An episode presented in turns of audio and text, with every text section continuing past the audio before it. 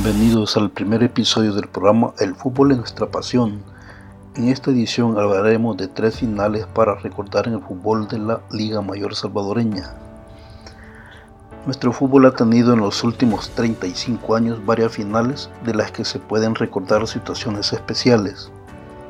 A 22 años de la primera final, en la era de los torneos cortos en la primera división, y anterior a ello cinco décadas de campeonatos largos con algunas finales muy emocionantes, hay mucha historia que contar sobre el fútbol nacional, pero algunas finales tienen situaciones especiales que las hacen inolvidables. Es una recopilación de las finales que han sido recordadas a lo largo del tiempo gracias a sus resultados y equipos campeones por la afición en su imaginario colectivo y porque fueron finales con diferentes elementos que las hacen inolvidables. Iniciamos con la final temporada 1986-1987 Alianza FC versus Club Deportivo Águila. A inicios de 1987, Alianza y Águila disputaron la final del Campeonato Nacional de Primera División la temporada 1986. Dicha final no se pudo realizar ese año debido al fatal terremoto que afectó a nuestro país. Dicho partido finalizó 0 a 0 en los 90 minutos reglamentarios y se definió en penales a favor del equipo albo.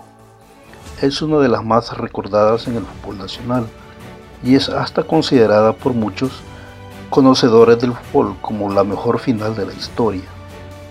Alianza venció a los aguiluchos en los penales por 3 a 1, gracias a los goles de Rodolfo Alfaro, Hernán Sosa y Carlos Reyes.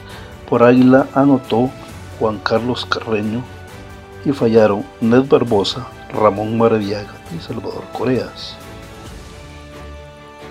Hoy vamos a la final clausura 2000 entre Luis Ángel Firpo y Adet es la final más larga del fútbol nacional en cuanto a, definición por penales.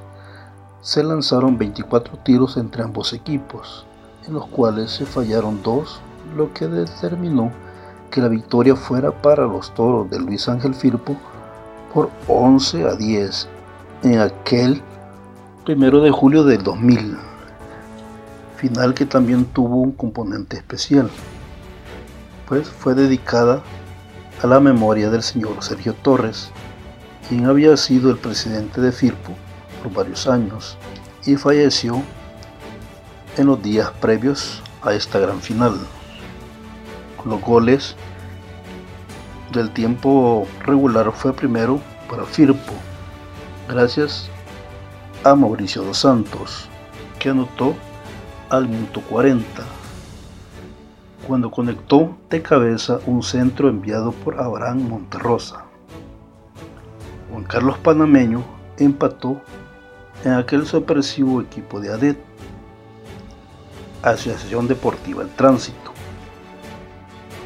En el minuto 61 de penal terminaron uno por uno los 90 minutos y jugaron los 30 complementarios y persistió el empate.